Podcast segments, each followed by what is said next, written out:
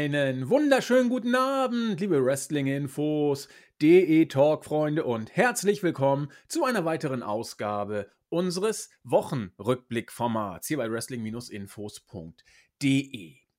Wir befinden uns immer noch im zeitlichen Bereich sozusagen vor dem Sturm. Und ja, wenn alles glatt geht, ist es nicht mehr weit. Nur noch eine gute Woche bis zu den großen Ereignissen, die vor uns liegen. Ich gehe noch mal ganz kurz darauf ein, was meine ich mit großen Ereignissen.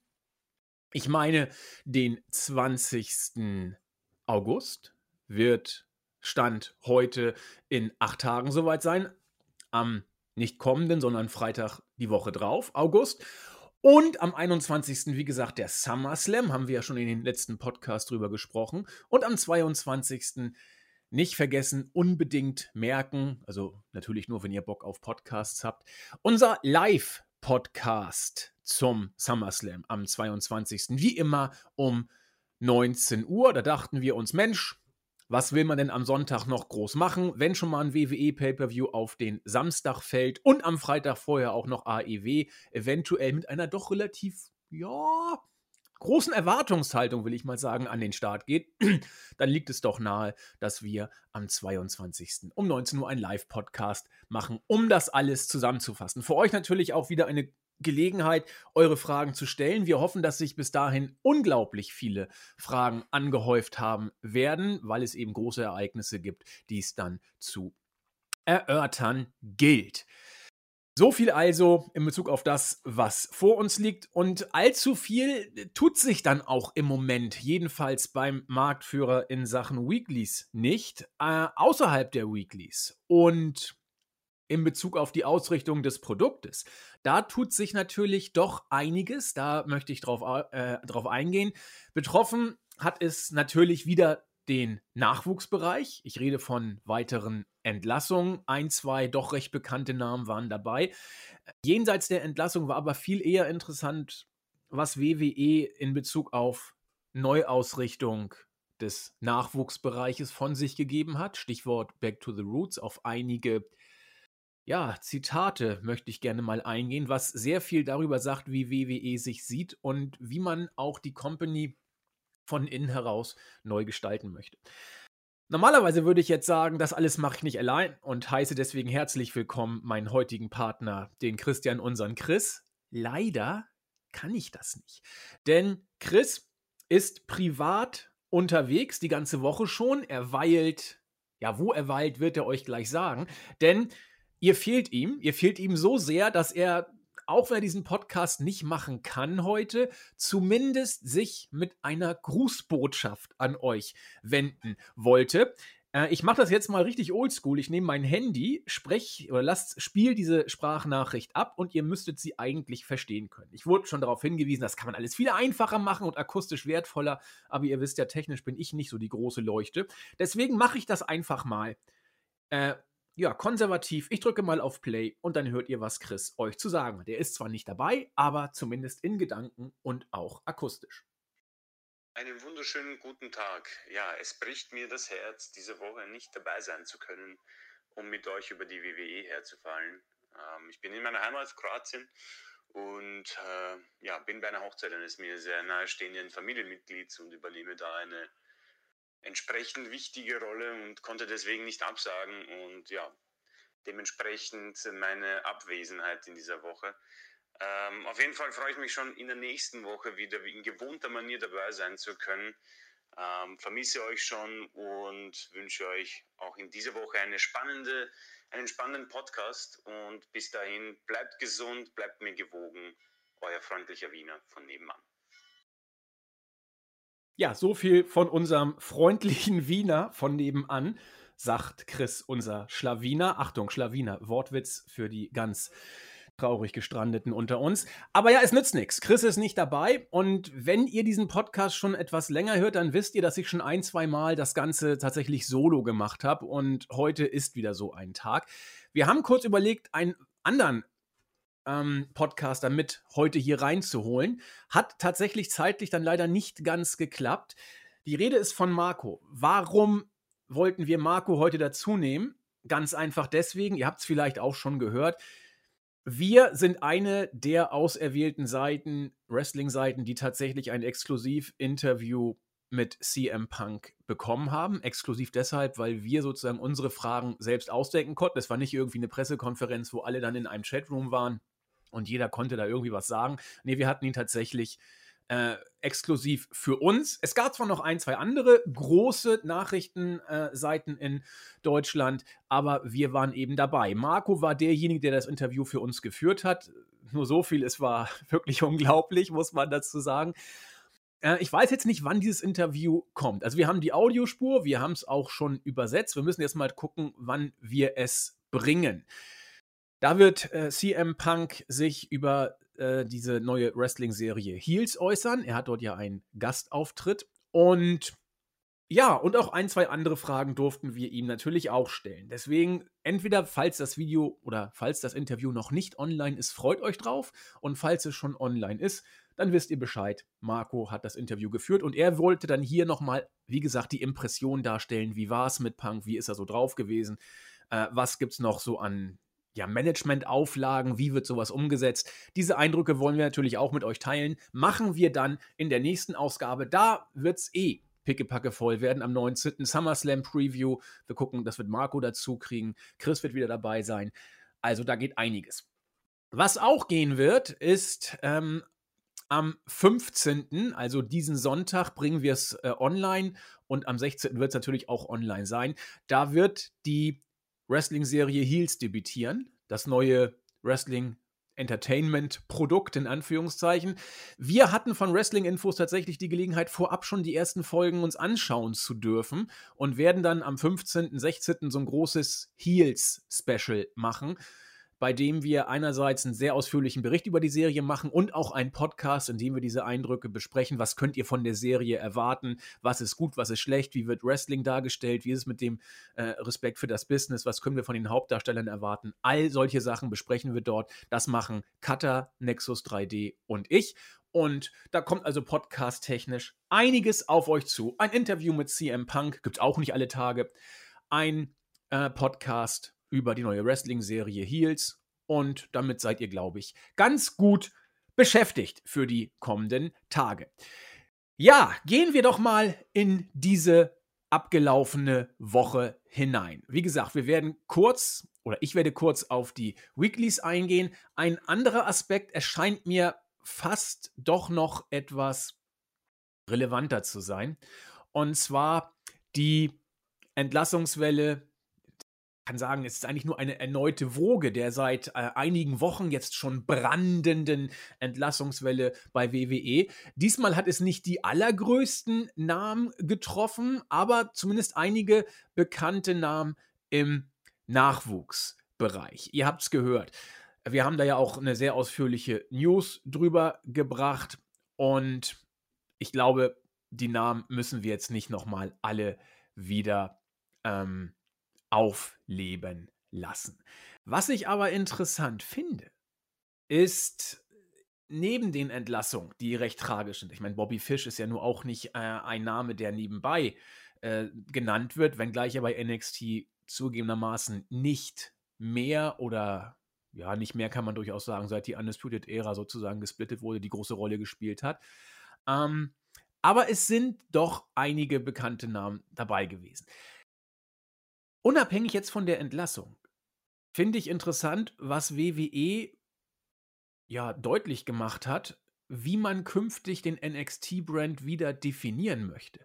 Und da gibt es eigentlich eine Zeile, die so viel aussagt über WWE an und für sich und auch für das Konzept, das man künftig nicht nur für NXT, sondern eben auch als Weichenstellung fürs Main-Roster haben möchte. Ähm, es wird Folgendes gesagt. No more midget, no more starting in their 30s, and people who can be box office attractions and main characters. Also, frei übersetzt, keine Zwerge, kleinwüchsige in Anführungszeichen, keine Opis, also Leute, die erst in den 30ern mit Wrestling anfangen. Ihr wisst, im Performance Center war das auch mal eine andere Policy, da hat man auch teilweise solche Leute genommen. Und jetzt kommt's, nur Leute, die Box Office Attractions sein können oder eben Hauptcharaktere in den Shows. Also gerade die letzte, letzte Kriterium. Box Office Attractions and Main Characters. Ja, glaubt ihr denn nicht, dass WWE äh, oder jede Wrestling Company immer solche Leute sucht? Also man hat doch nicht vorgedacht, nee, heute suchen wir mal Leute, die eher nicht so Box Office Attractions sind und eher so kleine Charaktere, also kleinere Rollen verkörpern. Also gerade das letzte ist, äh, das ist so eine Plattitüde, kannst auch Bullshit-Bingo mitspielen, ja? Also das, das sagt man, wenn einem nichts einfällt. Äh, natürlich sucht jede Company, wie gesagt, immer nach Hauptattraktionen und irgendwie irgendwelchen Charakteren, die eine Show headline können. Chris und ich haben gesagt, bei WWE mag es ein Stück weit anders sein, weil da gilt ja das Motto, der Star ist die Company und nicht der Star ist ein Mainstar. Ausnahmen gibt es immer wieder, John Cena oder jetzt äh, seit Monaten hochgepusht, äh, natürlich Roman Reigns. Aber ansonsten haben wir ja schon gemutmaßt, man braucht diesen Star eigentlich gar nicht. Ich glaube auch nicht, dass sich da groß was ändert oder geändert hat. Was ich aber glaube, dass man bei WWE trotzdem Stars oder potenziell als solche anerkannte Stars haben möchte, charismatische, große, wie ich jetzt ja gelernt habe, keine Midgets, große Menschen, äh, die eben ein gewisses Charisma und Mainstream-Potenzial mit sich bringen, aber eben auch nur, ja, einige unter vielen sind. Ja, also das sind jetzt nicht die, der neue Hulk Hogan sozusagen. Ähm, das ist, glaube ich, relativ nachvollziehbar. Was das natürlich für NXT bedeutet, das Konzept, das insbesondere Hunter und wohl auch Shawn Michaels, nach allem, was man so gehört hat, mit NXT verfolgt hatten, was ich auch immer als gefährlich gesehen habe, ist wohl vorbei. Für wen habe ich es gefährlich gesehen? Für die Indies. Viele haben NXT ja immer gefeiert als super, die Alternative zum Main Roster. Genau so muss Wrestling sein und das ist doch total super. Da, da habe ich auch nie widersprochen. Das ist, glaube ich, auch tatsächlich ein Fakt. Was war die Gefahr? Naja, dass man eben den Indies das Wasser abgräbt. Da habe ich ja auch, glaube ich, zum wiederholten Mal gesagt. Ich hoffe, ich langweile euch damit jetzt auch nicht. Irgendwo habe ich das Zitat gesehen, Uh, NXT wanted to out-indie the Indies. Also, dass man quasi die Indies äh, mit ihren eigenen Waffen sozusagen schlägt und die Indies äh, unter dem WWE-Banner mit einer eigenen Indie-Liga putzt. So ungefähr könnte man es vielleicht frei äh, übersetzen. Dieses Konzept, was ich für die Indies wie gesagt, als brandgefährlich erachtet habe. Und deswegen fand ich NXT auch nie gut, weil sie gesagt hat, wir schlagen die Indies mit den eigenen Waffen. Hunter hat das sehr, sehr forciert und ich finde, er hat es auch sehr gut gemacht. Man weiß natürlich nicht genau, wie viel Mitspracherecht und kreatives Genie hat Hunter dann nun wirklich hinter den Kulissen, aber der Name Triple H wird mit NXT natürlich immer in Verbindung gebracht. Dieses Hunter-Konzept, to out-indie the Indies sozusagen, ist jetzt wohl Geschichte wie man NXT unter diesem neuen Banner No More Midget, No One Starting in the 30s and People Who Can Be Box Office Attractions and Main Characters, wie man das jetzt umsetzen will. Das frage ich mich dann allerdings doch, denn das, was Vince hier will, sind großgewachsene, junge Star-Charaktere. Und die wachsen doch auch nicht an den Bäumen. Also die, die, die muss man doch langsam erstmal äh, sich entwickeln lassen. Und da weiß ich eben nicht, wie man das jetzt im Performance Center hinbiegen will. Es klingt so danach, als ob man das Performance Center und damit auch den NXT-Brand wirklich als das inszenieren möchte, als das es ursprünglich auch gedacht war, nämlich als reines Trainings- und Ausbildungszentrum und einer Liga, die entsprechend nicht mit fertigen Indie-Stars agiert, sondern äh, mit Anfängern. Und dann kann man natürlich auch im wrestlerischen Bereich von NXT nicht annähernd mehr so viel erwarten. Oder könnte, sag ich mal. Es ist alles bis jetzt eher im Gerüchteküche-Stadium. Nicht annähernd mehr so viel erwarten, wie wir in den letzten vier, fünf Jahren bei NXT zu Gesicht bekommen haben. Nämlich äh, überragendes Wrestling mit allen Stars aus den Indies, die alle schon fertig waren. Ja, egal wen du da nimmst, Kevin Owens, äh, Finn Balor, äh, Samoa Joe, Bobby Roode, wer auch immer da bei NXT die erste Geige gespielt hat, war ein fertiger Indie-Star. Bei den Mädels nicht anders. Charlotte, Asuka, ja, das waren ja alles schon fertige. Ja, gut, Charlotte kann man drüber streiten, aber so jung war Charlotte auch nicht und äh, Wrestling hat sie ja mit der Muttermilch schon aufgesogen. Also, aber Asuka ist ein ganz anderer Style. äh, und Io Shirai genau das gleiche. Das waren fertige Stars. Ja, wenn man da irgendwie äh, vielleicht jemanden nehmen möchte, den WWE aufgebaut hat, dann bist du bei Nia Jax. Die allerdings auch in dieses Konzept nicht passt, denn seinerzeit, als Nia Jax zuerst gepusht wurde, war sie auch schon um und bei 30. Also das war so hart an der Grenze zum WWE-Eigengewächs, aber eben äh, WWE, muss man sagen, haben sie Nia Jax äh, gebaut und ja gut, ihre In-Ring-Qualität ist ja bekannt. Möchte ich nicht weiter äh, drauf eingehen. Aber es wird zusammengefasst also sehr interessant sein, zu äh, abzuwarten und zu beobachten, ob man wirklich diesen Cut machen wird. Es wäre ein extremer, muss man sagen. Denn das Konzept und die Philosophie von NXT würde sich komplett ändern. Weg vom Wir holen alle Stars aus den Indies. Vince wir das eh nicht gemocht haben, denn die waren ja nun mal auch körperlich eher klein, ja. Das waren ja alles keine Riesen. Adam Cole, Finn Balor, Bobby Roode. Das sind keine äh, 1,95 Leute. Die waren alle eher klein. Deswegen war Vince auch von NXT, glaube ich, nie so wirklich begeistert. Deswegen waren auch die Leute, die Vince hochgezogen hat ins Main Roster von NXT, nie wirkliche Super Draws. Wer hält sich denn im Main Roster? Ja, das sind die großen muskelbepackten Leute. Baron Corbin mit Abstrichen, dazu gleich mehr. Äh, Elias kriegt jetzt ein neues Gimmick verpasst. Die haben alle bei NXT nicht gefunzt. Im Main Roster sind sie seit Jahren Gegenstand der Shows, treten regelmäßig bei Pay-per-Views auf, nicht bei jedem, aber immer mal wieder und äh, kriegst aus der Show nicht weg. Warum? Sie sind groß, sie haben Muskeln. Das ist das, was Vince will. Man darf also gespannt sein, was da bei NXT künftig passiert.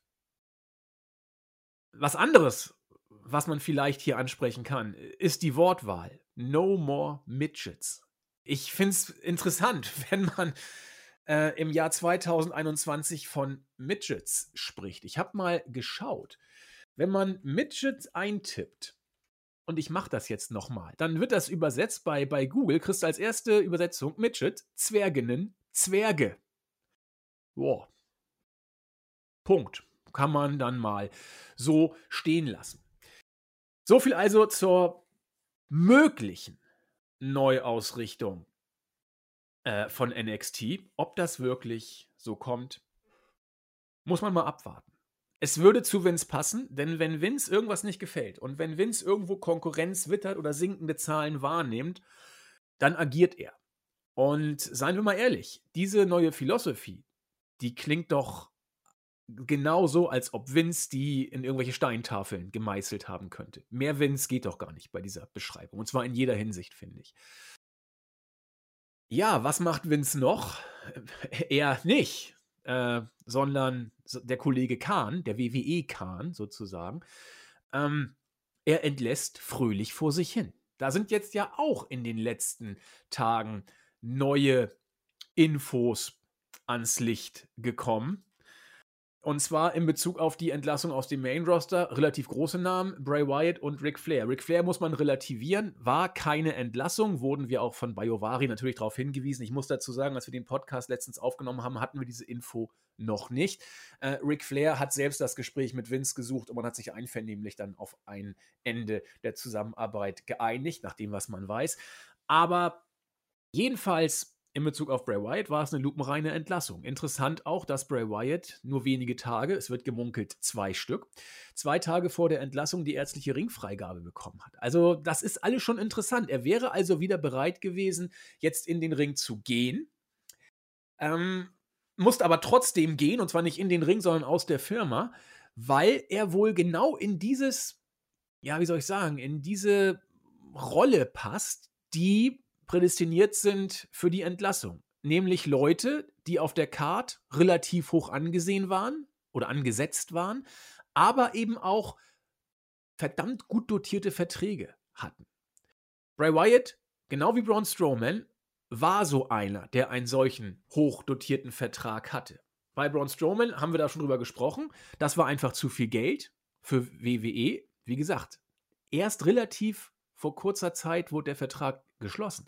Hier hat sich die Policy wohl auch komplett geändert, was das Gehaltsgefüge angeht oder die Verträge, die man hat. Früher hat man, wie gesagt, alles ver verpflichtet, was nicht bei drei auf den Bäumen war, auch zu viel Geld.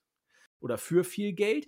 Und heute guckt man bei WWE offensichtlich in die Bücher und in die Verträge und sagt, okay, Kosten sparen, wer hat denn mal verdammt gute Verträge und wen brauchen wir nicht unbedingt? Und äh, wie gesagt, bei Braun Strowman habe ich ja gesagt, ich glaube schon, dass der für weniger Geld zurückkommen wird. Bei Bray Wyatt wäre es möglich. Fakt ist, dass das, was ich zuerst nicht gedacht hätte, immer konkreter zu werden scheint. Es geht wirklich um Gehaltskürzung, um Kosteneinsparung. Bei Ric Flair nicht viel anders. Da wird nämlich auch gemunkelt, dass äh, sein ja, jetzt gerade aufgelöster Vertrag als WWE-Botschafter verdammt gut dotiert gewesen sein soll und dass er mit diesem Vertrag wohl relativ deutlich mehr verdient hat als bei seinem besten Jahr bei WCW. Angeblich war das beste Jahr bei WCW knapp 800.000 Dollar im Jahr. 780 irgendwas wird gemunkelt. Das heißt, er wird ungefähr 800.000 plus bei WWE verdient haben.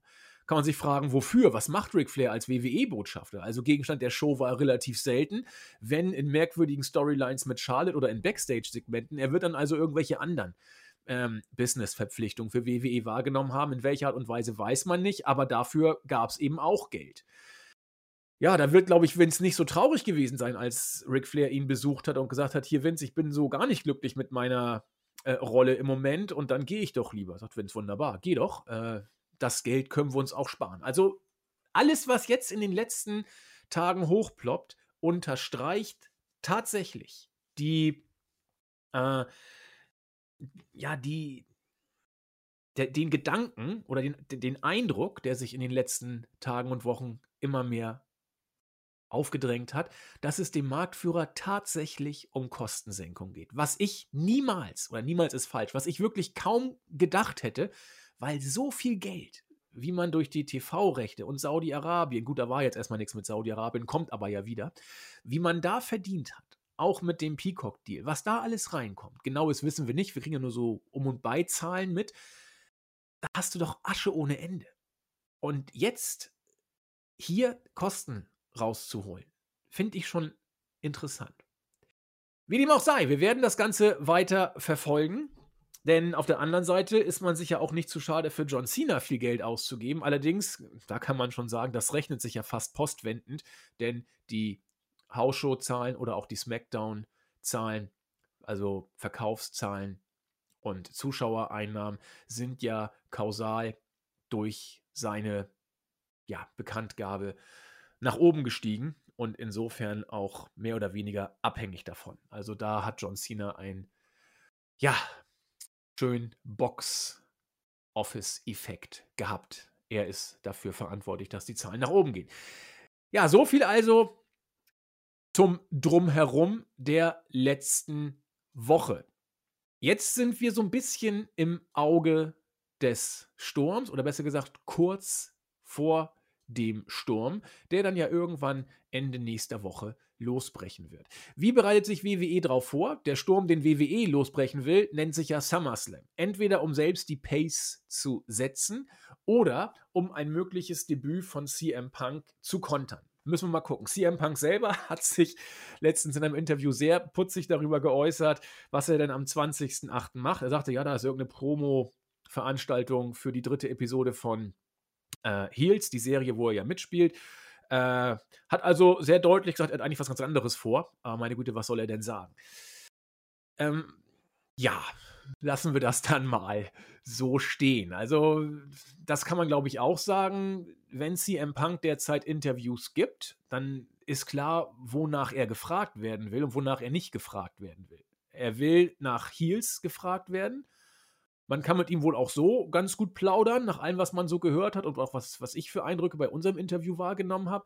Äh, aber AEW ist kein Thema. Ja, da, da will er nicht drüber sprechen, soll er nicht drüber sprechen. Und es ist, glaube ich, auch gar nicht verkehrt, dass er nicht drüber spricht. Fakt ist, dass CM Punk sich nicht zu AEW und seiner Person äußert. Äh, in Bezug auf AEW hat ein Best in the World angekündigt, war für ihn klar, ja, ist doch klar, kann nur Brian sein, hat er gesagt. Ähm, oder wie er auch sagte, The Best in the World, das kann jeder sein, letzten Endes. Also wie, Punk mauert da extrem. Wollen wir mal schauen, ob das einigermaßen hilfreich ist. Ja, was haben uns denn die Weeklies so geboten? Bei SmackDown geht es weiter mit Sascha Banks und Carmella. Wir haben darüber gesprochen.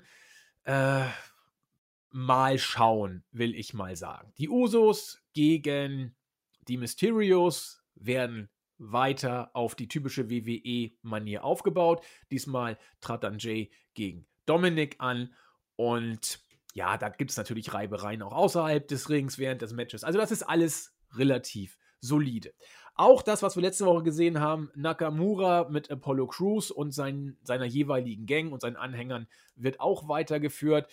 Äh, John Cena haben wir jetzt ja auch im Vertragsunterzeichnungssegment gesehen und wird auch entsprechend das Match jetzt bekommen. Was mit Finn Balor ist, weiß man noch nicht so richtig. Wir haben ja überlegt, ob eine Fehde jetzt mit Baron Corbin im Bereich des Möglichen ist. Das Match gegen Corbin gab es. Corbin hat sich dann ja auch versucht zu entschuldigen und so war nicht so gut, tut mir alles leid. Balor hat Corbin mehr oder weniger ohne große Probleme abgefrühstückt. Und ja, hat sich dann ja auch zu Wort gemeldet und gesagt, dass äh, John Cena dem guten Finn ja das Match vor der Nase weggeschnappt hätte und hat sich selber wieder ins Gespräch für die Universal Championship gebracht. Was das jetzt bedeutet für den SummerSlam, weiß ich nicht. Also das Triple Threat scheint für mich noch nicht ganz aus der Welt zu sein. Auch wenn das Ende von SmackDown ja doch so ein bisschen sowas andeutet.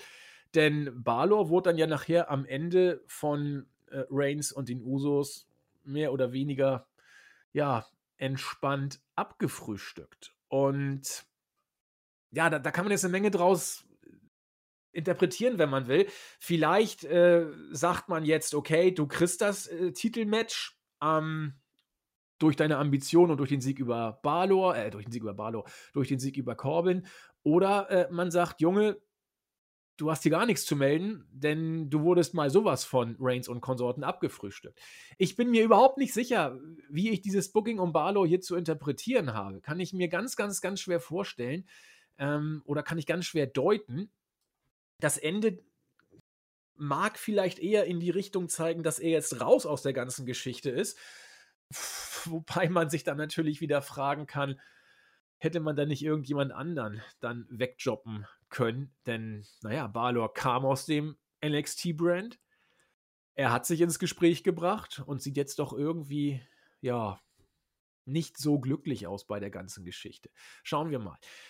Ja, wie gesagt, John Cena workt mittlerweile auch fleißig Dark Matches, um so ein bisschen wieder die Form zu erreichen. So viel Zeit hat er auch nicht. Diesmal war es wieder ein Six-Man-Tag-Team-Match, wo John Cena mit den äh, Mysterios gegen Reigns und die Usos geworkt hat. Also da sieht man schon, dass man Cena und Reigns so ein bisschen die Matchpraxis geben möchte. Die haben ja auch sonst äh, bei Hausshows miteinander zu tun. Also mal gucken, ob man Barlow dazu packt. Dagegen spricht tatsächlich, dass Barlow ja auch kein Gegenstand des Six-Man-Tag-Team-Match war. Sprich, da hat man auch keine Ambition ähm, gemacht, um Balor so ein bisschen Match-Abstimmung mit Cena und Reigns zu geben. Ob das jetzt ein Fingerzeig dafür ist, dass Balor raus ist aus dem ganzen Geschehen oder nicht, tja, das wird man uns, denke ich mal, vielleicht nächste Woche Freitag sagen. Auch interessant, ne? Da haben wir die AEW-Show und wir haben nochmal eine Smackdown-Ausgabe. Und da ist die Frage, kommt Finn Balor noch rein oder bleibt er draußen? Ich glaube, fürs Match wäre es gut, wenn er rein käme. Für Cenas Standing wäre es besser, wenn er nicht reinkäme. Denn so hat er sozusagen den Respekt, ein Singles-Match gegen Reigns gemacht zu haben, ohne irgendeinen Pinfresser sozusagen einzubauen und sich selbst zu schonen. Lassen wir uns überraschen. Ich fällt mir wirklich schwer, mich hier festzulegen. Ja, dann hatten wir Monday Night Raw. Auch eine äh, sag ich, interessante Ausgabe? Ich weiß nicht. Also, was ich über Raw sagen kann, es ist eine Show, die entweder sie sucht sich oder sie verwaltet sich. Da ist sehr viel, ja, random drin. Also Charaktere, die man einfach oder Worker, die man reinschmeißt, die bei Pay-per-Views aber keine Rolle spielen. Äh, Seamus Ricochet haben ein Singles-Match gehabt. Gut, es geht um die äh, United States Number One Contendership, also stand was auf dem Spiel gewissermaßen. Aber ja gut, wir haben äh, Ricochet jetzt mal bei einem Pay-per-View gesehen. Aber ansonsten spielt Ricochet ja auch nicht die erste Geige. Seamus war auch eine längere Zeit wieder raus. Mal schauen. Damien Priest gegen John Morrison, auch nicht die erste Geige. Tiba gegen Mustafa Ali, kann man auch nicht sagen, dass das die erste Geige wäre. Ja, und bei den Mädels haben wir eben immer noch Nikki Cross, Rhea Ripley und Charlotte, die sich da mehr oder weniger jetzt seit einigen Wochen auch schon bekappeln. Was ist für mich der rote Faden von Raw?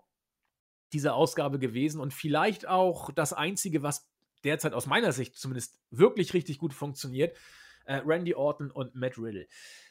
Also diese Dynamik, die diese beiden haben, ist aus meiner Sicht tatsächlich etwas, was diese Ausgabe in Ansätzen tragen konnte, sagen wir es mal so. Ich will nicht sagen, es konnte die Show tragen, aber es hat für einiges an Kurzweil gesorgt.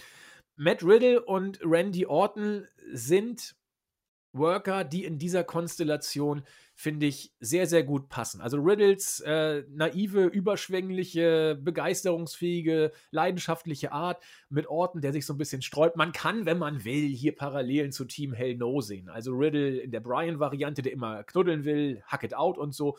Und Orton in der Kane-Variante, der eigentlich keinen Bock hat und immer böse ist und so weiter.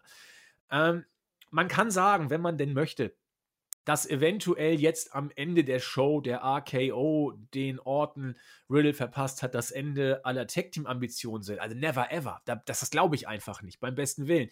Das passt total in den Charakter von Orton, in die Dynamik dieses Tech-Teams.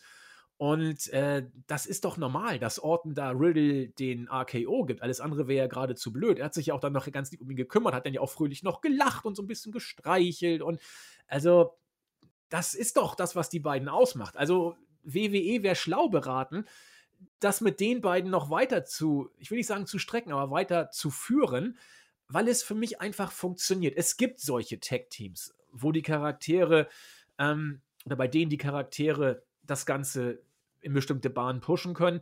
Und Orton und Riddle, da ist das so. Brian und Kane war es auch so.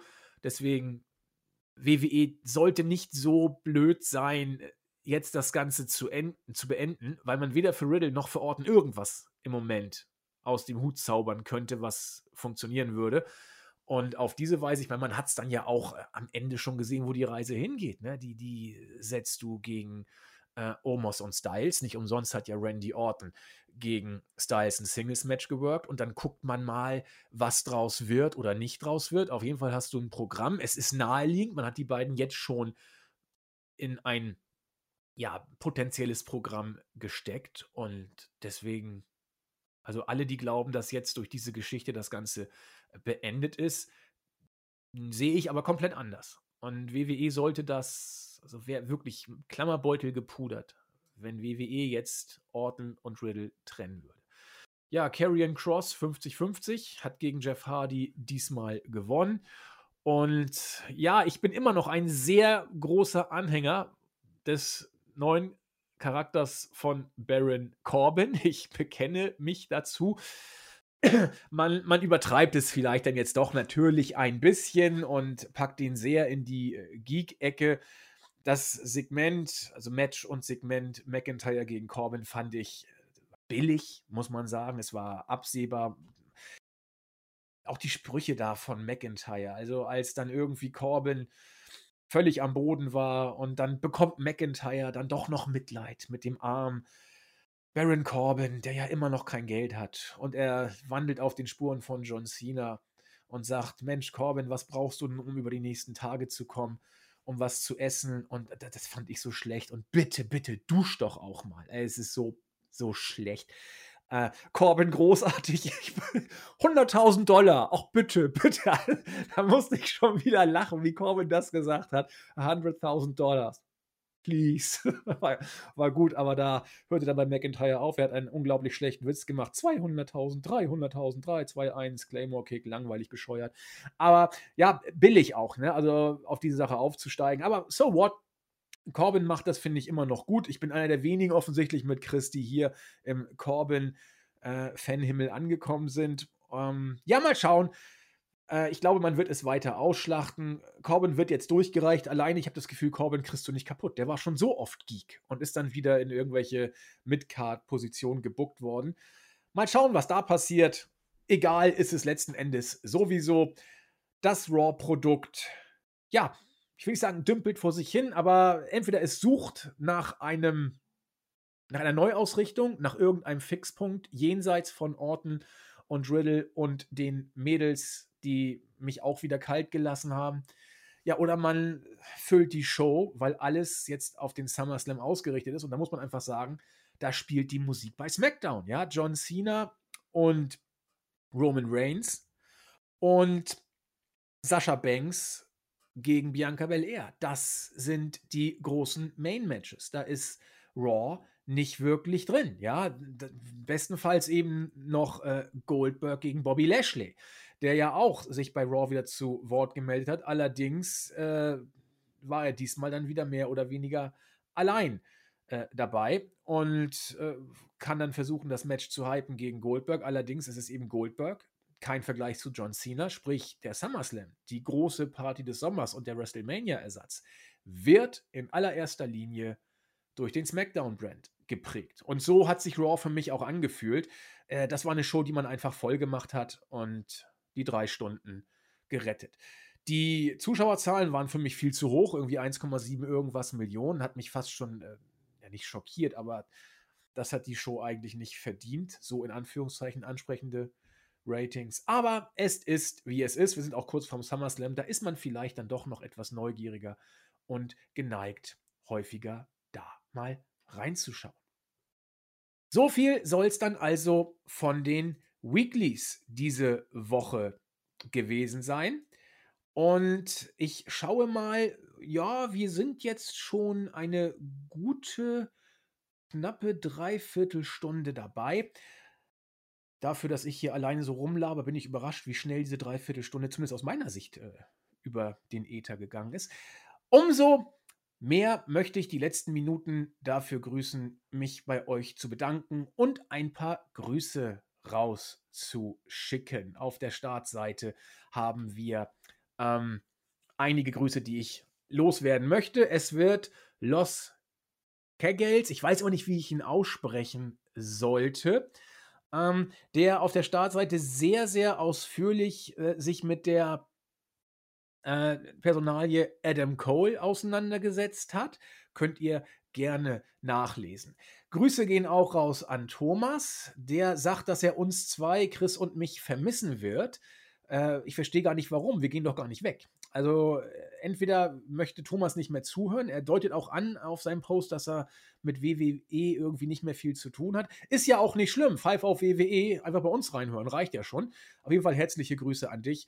Äh, falls du dich vom Wrestling abwenden willst, alles gut, vielleicht kommst du ja nochmal zurück. Und Blub sei gegrüßt, hoffentlich spreche ich ihn richtig aus. Er nimmt nochmal Bezug auf die Ausführung von Los Kegels, wenn ich ihn denn richtig ausgesprochen habe. Nee, Quegels müsste ich ihn aussprechen, weil es ist ein Akzent d'aigu, glaube ich. Wie dem auch sei. Wir hatten auch einige ähm, Meldungen über Twitter, da möchte ich auch kurz drauf eingehen. Bayovari, wie gesagt, ich habe ihn schon angesprochen, herzliche Grüße, macht einen Faktencheck und weist äh, darauf hin, das habe ich ja schon gesagt, dass äh, Ric Flair nicht entlassen wurde, sondern um die Entlassung gebeten hat. Letztendlich war es trotzdem eine Entlassung, aber eben eine, die proaktiv von ihm ausgegangen ist. Ferner sagt er, dass Goldbergs Gehalt keine Rolle spielt. Das ist richtig. Er sagt nämlich, dass äh, sein Vertrag ihm zwei Auftritte sozusagen abfordert. Ähm, allerdings, vielleicht habe ich am Ende doch recht. Denn er hat beim Rumble ein Match gehabt gegen Drew McIntyre und er wird jetzt ein Match beim SummerSlam haben gegen Bobby Lashley. Wenn, und ich bin mir relativ sicher, dass das so ist, die Saudis darauf bestehen, dass sie ihn auch in Saudi-Arabien haben wollen, und Vince das jetzt schon weiß, dann muss er doch nochmal für Goldberg tiefer in die Tasche greifen und ein drittes Match rausholen. Äh, und dann wäre das SummerSlam-Match wieder sozusagen das Bonus-Match, denn ich bin mir sicher, dass Goldberg immer für die Saudi-Shows gebucht ist, denn die wollen den da einfach haben. Ja, und dann wäre der SummerSlam die dritte äh, Show diesen Sommer für Goldberg und dann würde es wieder passen. Ansonsten immer vielen Dank, Bayovari, für den Faktencheck und äh, natürlich machen wir auch manchmal einige Unachtsamkeiten. Herzliche Grüße gehen raus an MT Elite, der auch so ein bisschen ein komisches Gefühl hat mit der WWE, da stimmt doch irgendwas nicht. Diese ganzen Entlassungen sind doch nicht mehr normal. Ja, vielleicht wird da irgendwas vorbereitet. DJ S-Blade bedankt sich. Herzliche Grüße, ganz besonders herzliche Grüße gehen raus an Sebastian Brandt. Äh, er ist nämlich Vater geworden. Glückwunsch dazu und hat deswegen aus nachvollziehbaren Gründen zwei Monate kein Wrestling mehr verfolgt und auch, pfui, nicht mal unsere Podcasts hören können. Das geht ja eigentlich gar nicht. Aber jetzt hat er es wieder mal reingehört oder hat wieder mal reingehört und äh, sagt, er ist in einer sehr interessanten Zeit zurückzukommen, äh, zurückgekommen. Brian, Punk, Entlassung, Neuausrichtung WWE, Cena Comeback. Richtig, da bist du also eigentlich genau wieder zur richtigen Zeitpunkt dabei. Und nochmal herzlichen Glückwunsch für die Geburt des Kindes. Ich kann jetzt nicht sehen, ob es ein Junge oder ein Mädchen ist, aber das ist ja auch nicht wichtig. Ähm, dann äh, Subraumanomalie grüßt uns und sagt, dass sie uns tatsächlich beim Zocken hört. Finde ich immer cool. Mädels, die uns zuhören und Mädels, die auch zocken und nebenbei unsere Podcasts hören, ja, viel besser geht's gar nicht. Sie zockt nur die ganz krassen Spiele, so Planet Zoo oder Sims 4. Ja, das ist natürlich Hardcore, da kann Resident Evil doch einpacken. Schließlich noch Absolute Flow, der eine wilde Theorie geäußert hat. Herzliche Grüße natürlich auch an dich. Die ganzen Entlassungen waren nötig, um Brock Lesners Gehaltsvorstellung gerecht zu werden. Ja, das ist in der Tat eine wilde Theorie. Dafür wird es äh, schon noch reichen. Ähm, ob Lesnar beim SummerSlam auftaucht, das wird hier von ihm ins Gespräch gebracht mit einem natürlich lachenden Smiley. Muss man mal abwarten. Möglich ist alles. Vielleicht taucht Lesnar auch schon am Freitag auf. Vielleicht taucht Lesnar bei AEW und WWE auf. Wir wissen es natürlich nicht, lassen aber alles auf uns zukommen. Ich glaube, dass wir es damit haben. Ich will aber, um hier nichts irgendwie ähm, durchrutschen zu lassen, noch einmal äh, ins Board schauen, ob da was ist. Äh, ja, äh, Chrisen oder Chrisen, so wird er, glaube ich, ausgesprochen, äh, hat auch nach zwei Jahren wieder mal einen Podcast gehört. Er ist auch schon einer von denen, die ganz, ganz lange dabei waren, was die Podcasts angeht. Äh, auch unsere Nostalgiker hier äh, stellvertretend in Form von Chrisen seien hier herzlich gegrüßt. Gleiches gilt auch natürlich für Captain Charisma, der auch immer unseren Podcast hört, genau wie BAT, der sich auch im Board gemeldet hat. Damit habe ich, glaube ich, die Grußoffensive auch einigermaßen zu Ende gebracht. Ich sage vielen Dank, dass ihr reingehört habt, auch wenn ich es diesmal alleine machen musste. Bedauere ich, dass Chris nicht dabei war, aber freut euch auf das, was kommt ich habe es ja schon gesagt, Marco wird Eindrücke zu CM Punk äußern. Wir werden massig zu besprechen haben. Nächste Woche Pay-per-View am Donnerstag im Sinne der Pay-per-View Preview, Review am Sonntag, dann das CM Punk Interview, die Heels Besprechung. Also da kommen in sieben Tagen alleine schon mit meiner Beteiligung vier Podcasts auf euch zu. Dazu noch unsere äh, Elite Hour. Also da wird es echt nicht langweilig. In diesem Sinne, Hört einfach rein, wenn ihr Lust habt. Wenn nicht, lasst es bleiben. Wir freuen uns immer, wenn ihr dabei seid. Beim nächsten Mal ist Chris auch wieder dabei. Ich soll euch herzlich grüßen. Ihr habt es ja auch schon gehört. Bleibt gesund, macht es gut. Freut euch auf das, was in den nächsten Tagen kommt. Wir hören uns wieder. Bis denn. Tschüss.